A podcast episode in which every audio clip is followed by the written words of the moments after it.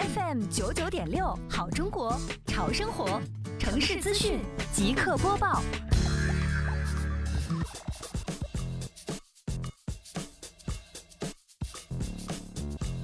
围绕加强无疫单元创建工作，杭州市西湖区双浦镇联合辖区行政执法中队、公安等部门持续加强重点场所扫码核验检查工作。检查采取系统自查和随机抽查相结合、专项检查和综合检查相结合的方式来进行。围绕重点辖区场所开展每日不间断监督检查，通过监督检查，推动辖区重点场所的扫码核验工作有效落实。